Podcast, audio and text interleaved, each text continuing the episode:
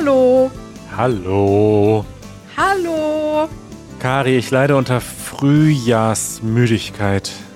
Ich bin so müde. Hat mir Jane schon erzählt, dass du, ähm, dass er zum ersten Mal von dir und Joanna gehört hat, dass es sowas gibt.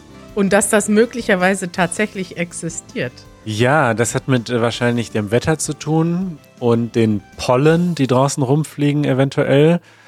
Und ich weiß es nicht, woran noch. Ja. Ja. Das tut mir leid, Manuel. Ich bin ja total gut drauf heute, denn ich hatte heute, ich hatte gestern einen halben Tag frei und war im Biergarten. Heute? Ich dachte gestern. Gestern. Ich bin aber heute gut drauf, immer noch. Immer noch. Ja.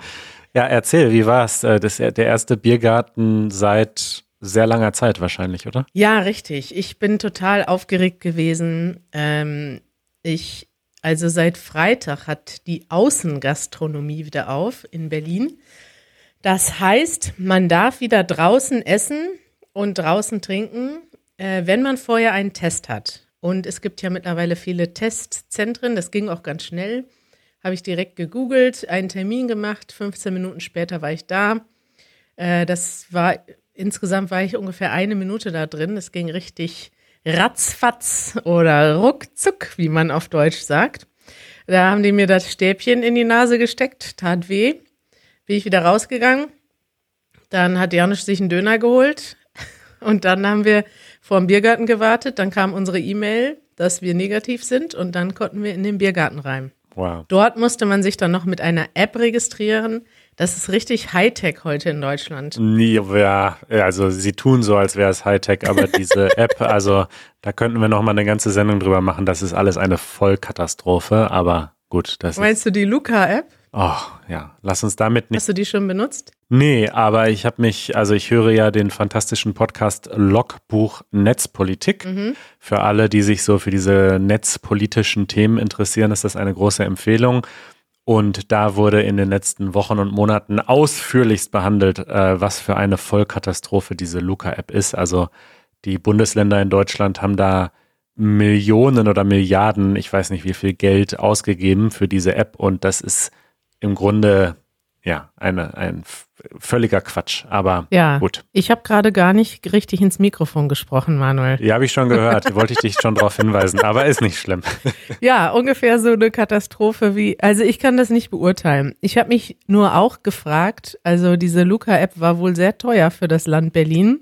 Jo. Und ähm, ich meine, die bietet jetzt die Alternative. Die Alternative ist, dass du per Hand deine Daten ausfüllst. Wobei ich immer noch nicht ganz verstanden habe, wie das im Biergarten funktioniert. Da waren ja mehrere hundert Leute gestern. Ja, ja, das ist schon der Kernpunkt. Also diese App, du checkst mit einem QR-Code ein an einem Ort und sagst, ich bin jetzt hier zu dieser Uhrzeit.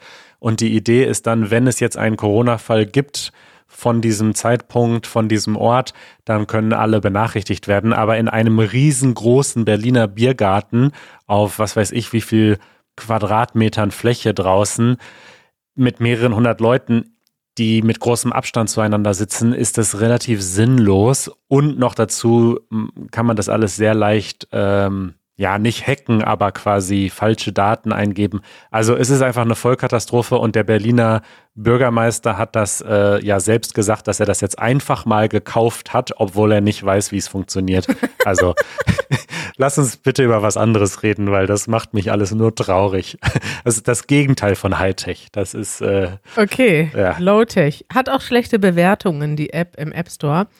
Äh, nichtsdestotrotz waren wir gestern im Biergarten. Wir haben Ja. äh, Bier konsumiert, eine Brezel gegessen mm, und es war einfach schön. Ich habe mich so richtig gefreut, wie das Leben ist zurück. Das freut mich sehr. Ja. Das ist schön. Das haben wir auch alle gebraucht und ich glaube jetzt mit den aktuellen Inzidenzen, mit den aktuellen Zahlen ist das ja auch wirklich vertretbar, dass wir uns zumindest wieder draußen treffen dürfen. Ja, in Berlin sind jetzt die Zahlen so gut wie schon im Oktober nicht mehr. Also sieben Monate lang äh, war es schlechter als jetzt.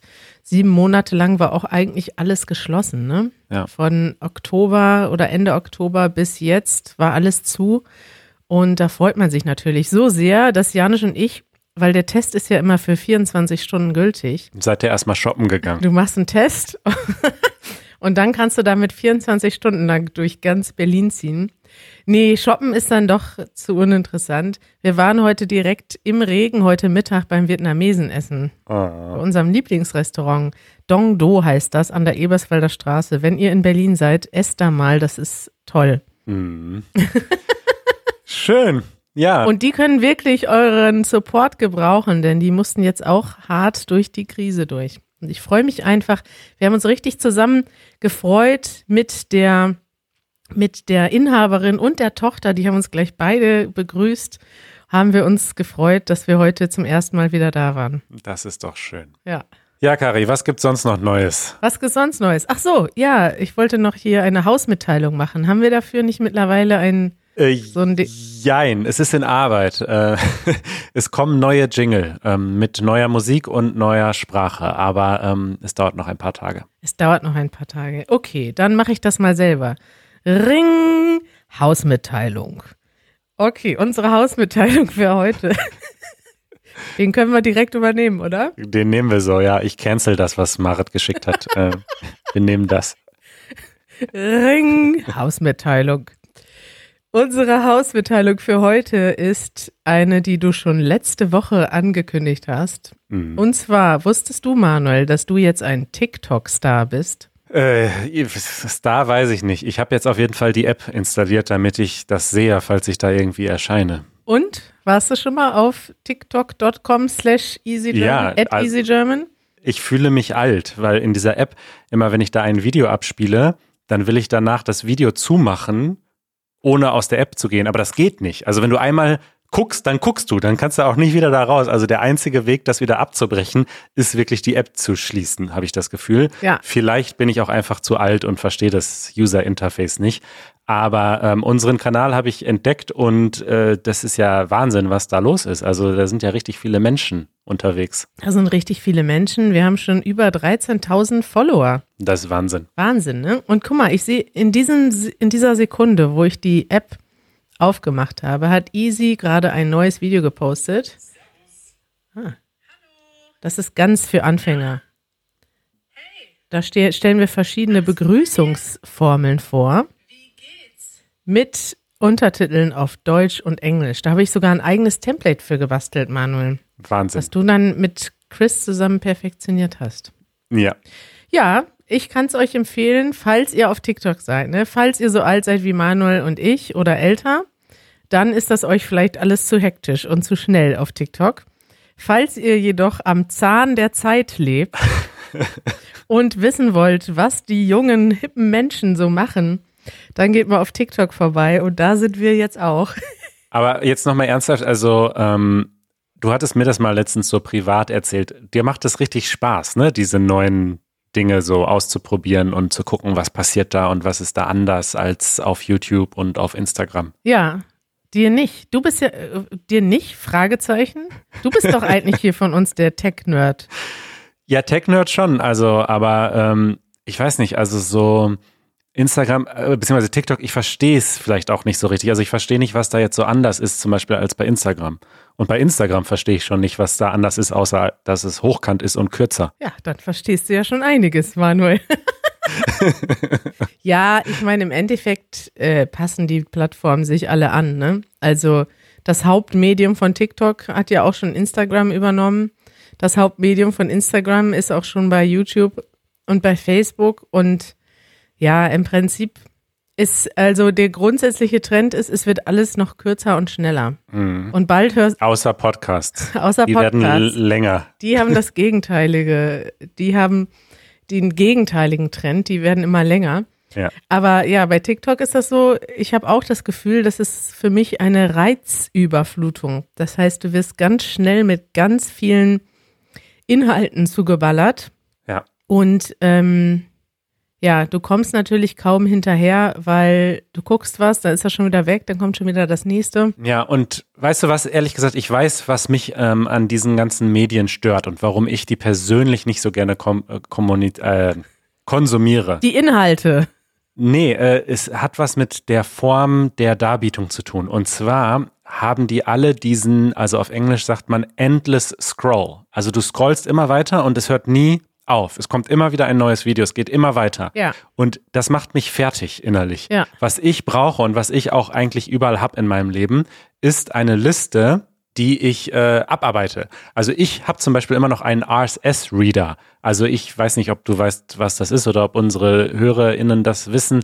Es ist quasi, du kannst eigentlich jeden Blog und die meisten Websites per RSS abonnieren und bekommst dann in deiner App immer wenn ein neuer Artikel ist, den da rein. Und dann lese ich das, bis ich ans Ende angelangt bin. Und dann steht bei mir keine neuen Artikel, du hast alles gelesen und dann mache ich die zu und dann bin ich fertig damit. Und genauso mit meinen Podcasts und bei YouTube übrigens auch.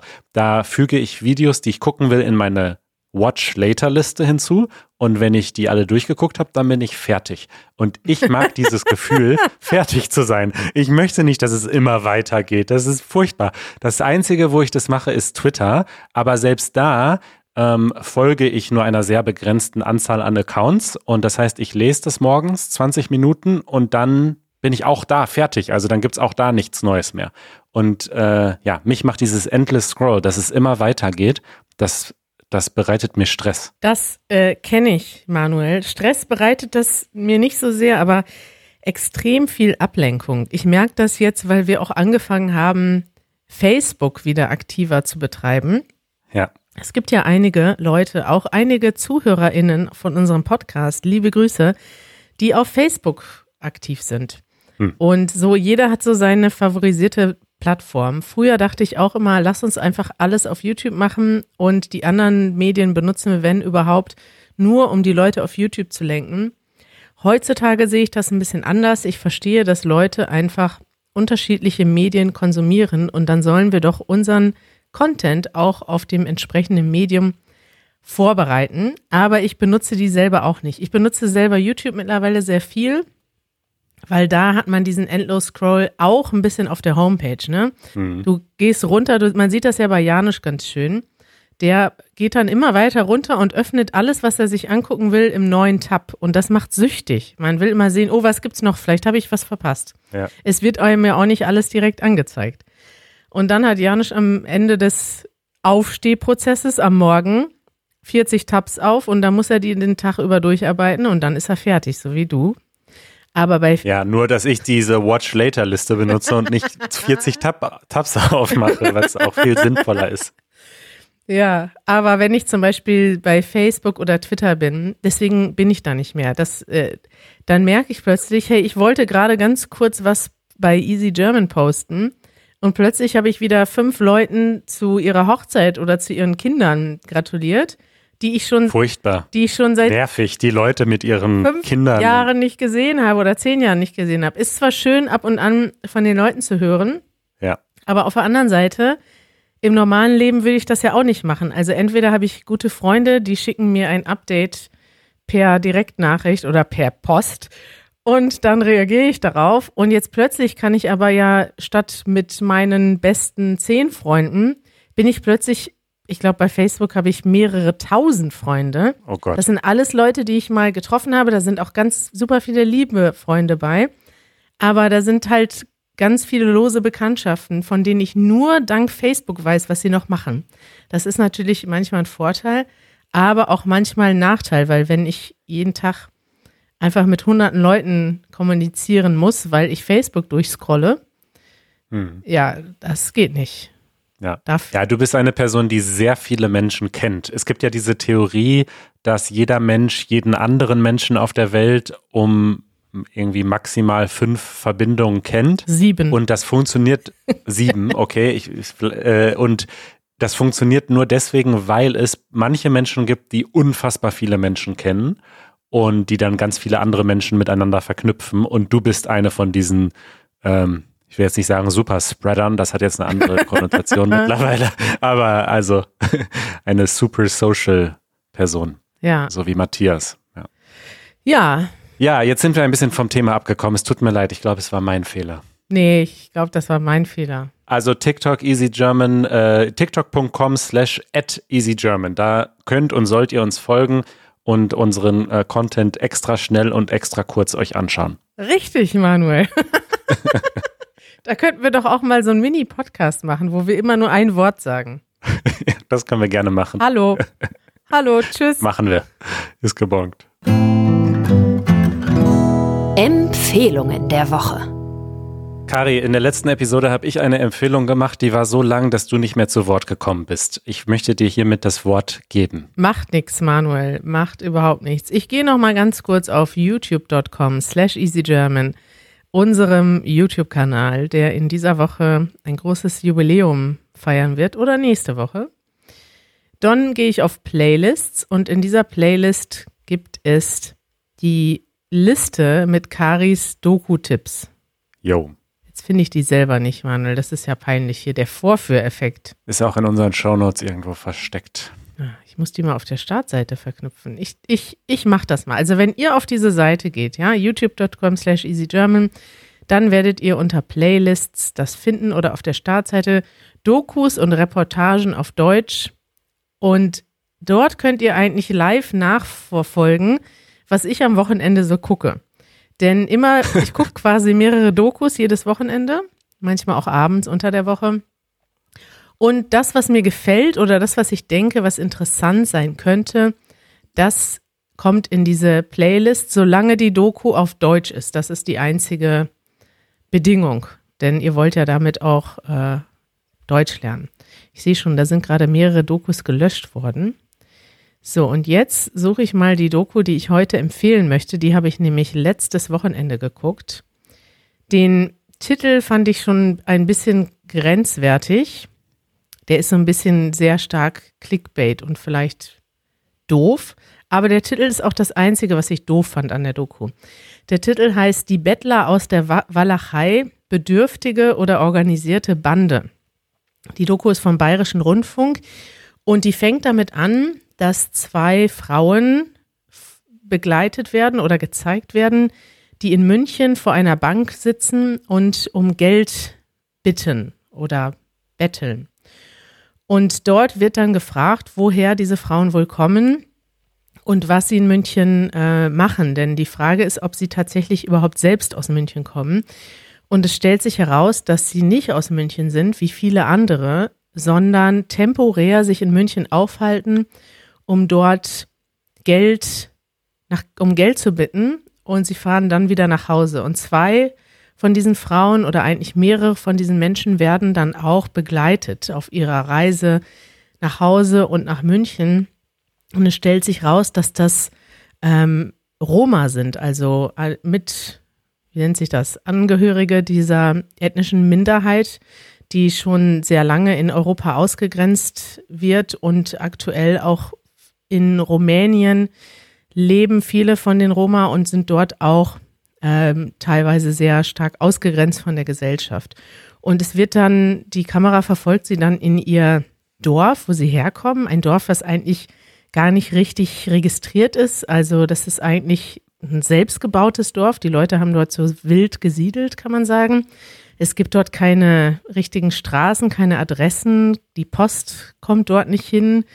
Und äh, die Leute wohnen dort in so selbst zusammengezimmerten Hütten und haben eigentlich, ähm, sind so quasi richtig von der, von der Welt ausgeschlossen, dadurch, dass es auch gar keine Busse gibt, die irgendwo hinfahren, dadurch, dass sie ähm, nicht richtig auch nicht zur Schule kommen, zum Beispiel mit diesen Bussen. Und da sieht man so in dieser ganzen Geschichte, wie krass das eigentlich ist, dass mitten in Europa, in einem EU-Land, Menschen leben, die völlig von der Gesellschaft isoliert sind in einer Weise, aber auch in so einem Teufelskreis drin sind, aus dem sie gar nicht so leicht rauskommen. Denn das wird dann so ein bisschen gezeigt. Wenn man zur Schule gehen will, dann muss man eigentlich mit dem Bus fahren, man muss eigentlich aus diesem Dorf wegkommen, aus dem Dorf kommt man teilweise nicht weg. Und dann ist aber auch die Armut sehr stark präsent. Das heißt, die Kinder werden dann teilweise ja arbeiten geschickt oder bleiben halt zu Hause, müssen dort mithelfen, werden dann nicht mehr in die Schule geschickt. Und dann sind da junge Leute, die mit 17, 18 schon Kinder bekommen und gar keine Ausbildung haben und im Prinzip gar keine äh, richtige Perspektive im Leben haben. Und einige von denen gehen dann tatsächlich für mehrere Wochen, also da wird eine junge Mutter gezeigt, die ihre Kinder verlässt, um für fünf oder sechs Wochen in Deutschland zu betteln und mit diesem Geld zurückzukommen, um ihre Familie zu ernähren. Und das ist irgendwie so eine krasse Geschichte, also so ein Thema, dessen ich mir nicht wirklich bewusst war vorher. Mhm. Und das möchte ich dir und allen, die hier zuhören, empfehlen. Ja, danke. Spannend, klingt tra sehr traurig und äh, spannend. Ich bin ähm, auf meiner Weltreise äh, so ein bisschen durch Osteuropa gereist, jetzt nicht äh, nach Rumänien, aber das ist ja durchaus ein Thema auch in einigen anderen Ländern und EU-Staaten, dass es doch ziemlich viel Armut auch gibt. Und ähm, ja. Ja. Kann ich euch empfehlen, diese äh, Dokumentation? Ich habe jetzt schon öfters ähm, Dokus gesehen zum Thema Armut in Deutschland, Armut in Europa. Es ist, ja, es ist etwas, mit dem man sich zumindest auseinandersetzen sollte, Ja. wenn man hier lebt, weil man denkt ja oft so, auch in Europa ist ja alles gut, wir haben ja eine Grundsicherung und so, aber so einfach ist das eben auch nicht. Thema der Woche. Oh, da haben wir noch ein Thema. Äh, vielleicht machen wir ein Mini-Thema. Es war ein Vorschlag. Wir hatten letztens ähm, erwähnt, genau, das war in der Aftershow. Da haben wir, also nach unseren Episoden sprechen wir ja immer noch so ein bisschen privat zwischen uns und unseren Mitgliedern auf Patreon. Und äh, dort haben wir darüber gesprochen, dass wir keine Episode übers Kochen machen können oder wollen, weil wir nichts darüber zu sagen haben. Stimmt. Und unser Mitglied Christa hat dann geschrieben, natürlich könnt ihr was übers Kochen sagen. Sprecht doch einfach mal darüber, was ihr als Kind so gegessen habt. Was haben eure Eltern gekocht und was waren eure Lieblingsspeisen? Was habt ihr nicht gern gegessen? Und was habt ihr als erstes selbst gelernt zu kochen? Und das, äh, sie schreibt noch, das ist alles mega kulturell. Und da hat sie recht. Und also ich kann vielleicht direkt mal anfangen, weil wenn ich an meine Kindheit zurückdenke, ähm, das, was meine Mutter häufig gemacht hat, wenn sie wenig Zeit hatte und was ich gleichzeitig geliebt habe und auch immer noch liebe, wobei ich mittlerweile die vegane Variante davon esse, sind Fischstäbchen mit ähm, Kartoffelpüree und Apfelmus. Was? Das ist Also und das ist eine doppelt was, weil erstens, es gibt vegane Fischstäbchen. Why? Oh ja, und die sind richtig lecker. Die besten sind die von Kaufland. Aber ist doch, was ist der Sinn davon, wenn da, also, okay, das, Schmeckt geil. das ist dann frittiertes Tofu einfach nur. Äh, ja, ich weiß nicht, ob das nur Tofu ist. Die, das sind, die sind mittlerweile so gut, äh, dass das dann wirklich wie Fisch schmeckt. Also ich weiß ehrlich gesagt nicht genau, was, wie die das machen. Das finde ich das Schlimmste. Ich habe letztens veganes Sushi gegessen, was du hier ja mal ganz groß empfohlen hattest. Das war zum ersten Mal, dass ich überhaupt in meinem Leben Sushi gegessen habe. Und es schmeckte nach Fisch und das mochte ich gar nicht. Das ist der Hauptgrund, warum ich kein Sushi mag. Dann dachte ich, okay, dann probiere ich dieses Sushi, da ist ja kein Fisch drin und dann schmeckte das trotzdem nach Fisch. Warum? Na, weil es ein Ersatzprodukt ist. Also als Veganer heißt es ja nicht, dass man den Geschmack nicht mag, sondern man möchte das halt nicht mehr konsumieren, aber Fischstäbchen sind halt geil vom Geschmack, muss man ehrlich sagen. Vor allem mit Kartoffelpüree und Apfelmus. Und deswegen äh, genieße ich das. Und Apfelpüree oder Apfelmus. Ja, ich würde gerne einfach dieses Zeitalter überspringen, wo die veganen Produkte nur eine reine Nachmache sind von Fleischprodukten, hin zu, hey, wir können doch auch mal Tofu-Stäbchen erfinden. Und äh, brauchst du nicht erfinden, das gibt es schon. Musst du aber gut würzen, weil sonst schmeckt es nicht so gut. ja, aber dann deine Stäbchen, die sind dann mit irgendwas, naja. Ich freue mich darauf, Fischstäbchen zu essen, die nicht Fischstäbchen heißen und auch nicht nach Fischdecken schmecken. Was war denn dein Lieblingsessen als Kind? Mein Lieblingsessen, habe ich gerade drüber nachgedacht, waren, glaube ich, Bratkartoffeln und Oh, das ist meine Nummer zwei. Bratkartoffeln. Grünkohl. Grünkohl mit, mit, ähm, was ist das denn für ein Geräusch gewesen? Grünkohl ist mein Horroressen. Das ist eins, eine der wenigen Dinge, die ich bis heute nicht mag. Grünkohl mit Mettwurst. Mm, lecker. Und Kartoffeln. Oh.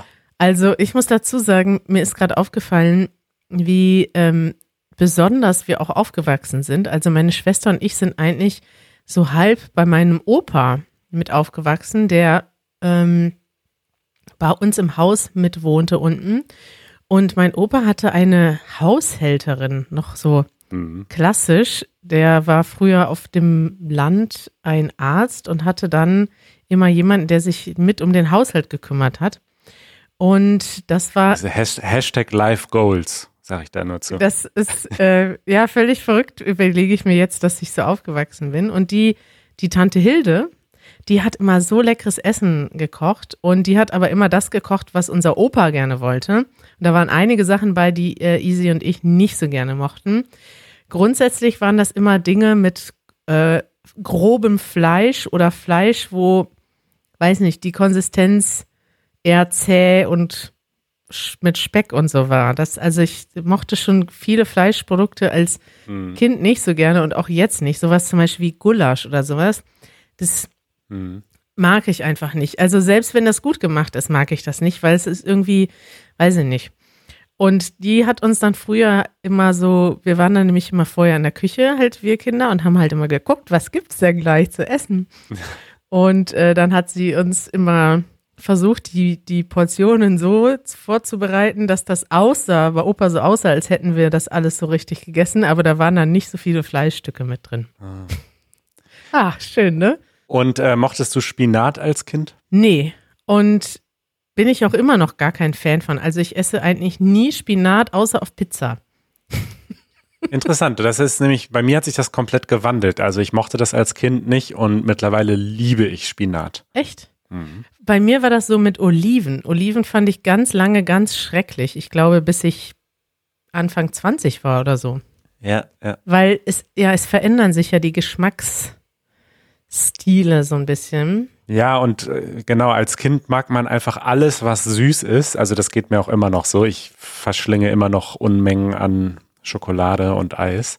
Aber, ähm, aber gerade so deftige Sachen, da entwickelt man erst später einen Geschmack für. Ne? Bier ja zum Beispiel auch. Also Kinder sollten jetzt vielleicht generell nicht so viel Bier trinken im Idealfall. Aber ich mochte es als 16-Jähriger, also ab dem Moment, wo es in Deutschland legal ist. Ich mochte damals kein Bier und mittlerweile mag ich es. Mittlerweile trinke ich alkoholfreies Bier. Wenn mir das früher jemand gesagt hätte, du wirst irgendwann mal alkoholfreies Bier trinken, nur für den Geschmack, hätte ich gedacht, was? Auf gar keinen Fall. Ja. Und jetzt ist es so. Das ist äh, schon verrückt. Ich mochte auch kein Bier, als alle meine Freunde angefangen haben zu saufen. Da äh, mochte ich überhaupt kein Bier. Ich habe dann Wodka getrunken. Besser als Smirnoff Eis. Kennst du das noch? Das war so Das, weiß, Wodka mit irgendwas ganz Süßem. ja, aber ich habe ja auch, ich habe Wodka mit Orangensaft getrunken. Wodka, ganz lange war Wodka mit Traubensaft mein Lieblingsgetränk. Das ist auch so, Wodka ist, glaube ich, das wird in Deutschland nur hergestellt für ganz junge Teenager und ganz alte Männer. So dazwischen trinkt man keinen Wodka, oder? Naja, man kann es natürlich, also es gibt ja gute Cocktailläden und Ja, ach ja, okay. Die habe ich vergessen, die Cocktails, klar. Okay, letzte Frage von Christa. Was war die erste Speise, die du zum Kochen selbst gelernt hast? Kannst du dich noch erinnern, als du das erste Mal für dich selbst etwas gekocht hast? Boah, wahrscheinlich Spaghetti oder sowas. Ja, war bei mir, glaube ich, auch Pasta, Spaghetti. Bei dir Fischstäbchen? Hm? Fischstäbchen auch. Und ähm, ja, also ich erinnere mich so an meine Studienzeit zurück. Äh, da habe ich schon verdammt viel Spaghetti gemacht mit Tomatensauce. Mit Ketchup. Nee, und weißt du, was ich immer gemacht habe äh, früher? Ähm, ich weiß nicht, ob das einen Namen hat, aber halt einfach Gemüse kaufen, also Pilze, Paprika, ähm, was noch? Tomaten, äh, solche Sachen, alles klein schneiden in die Pfanne mit ein bisschen Öl drüber und dann Nudeln dazu. Mhm. Ja, ist jetzt nicht so aufregend. Schmeckt auch ungefähr so wie deine Reaktion jetzt gerade, aber eine der wenigen Sachen, die ich kochen kann, in Anführungsstrichen. Da hast du gesagt, so jetzt ist, äh, ist Schluss mit Nudeln mit Ketchup, jetzt kommt Gemüse dazu. Jetzt kommt Gemüse ins Spiel. Die Vitamine sind ja auch sehr wichtig. ja, ich glaube, ich ich war nie ein großer, gr große Kocherin. Ich habe immer, ähm, weiß nicht, Köchin nennt man das übrigens. ja, aber wenn man das Verb nimmt und das Ein substantiviertes, substantiviertes Das habe Verb. ich mir nochmal selbst substantiviert. Ja, ich war nie eine große Köchin, Manuel. Bin ich auch heute nicht. Aber ich liebe es, dass wir jetzt in Berlin Zugang haben zu Köchen aus aller Welt, Ja. indem wir geile Restaurants haben oder Essen bestellen. Das ist so wirklich für mich der pure Luxus. Ja. Ist toller als ein Ferrari, ist die Möglichkeit, dass ich tolles Essen aus aller Welt genießen kann. Ja, ja, neben den vielen Corona-Test-Schnellzentren ist es einer der großen Vorteile, wenn man in Berlin lebt. Ja, die, gut, die Corona-Testzentren werden irgendwann wieder verschwinden. Das gute Essen wird bleiben. Das hoffen wir. Ja. Das hoffen wir. Jo, Manuel. Ja, Kari. War schön, wieder mit dir zu quatschen. Fand ich auch. Und äh, wir haben einiges geplant noch für die äh, nächste Zeit, sowohl auf YouTube als auch im Podcast. Also Uh, schaltet das ist ja. bald wieder ein. Seid gespannt, was folgt auf allen Kanälen. Und auf TikTok natürlich. Da kommen die richtig spannenden Sachen. Aber nur ganz kurz. Bis bald, Kari. Ciao. Ciao.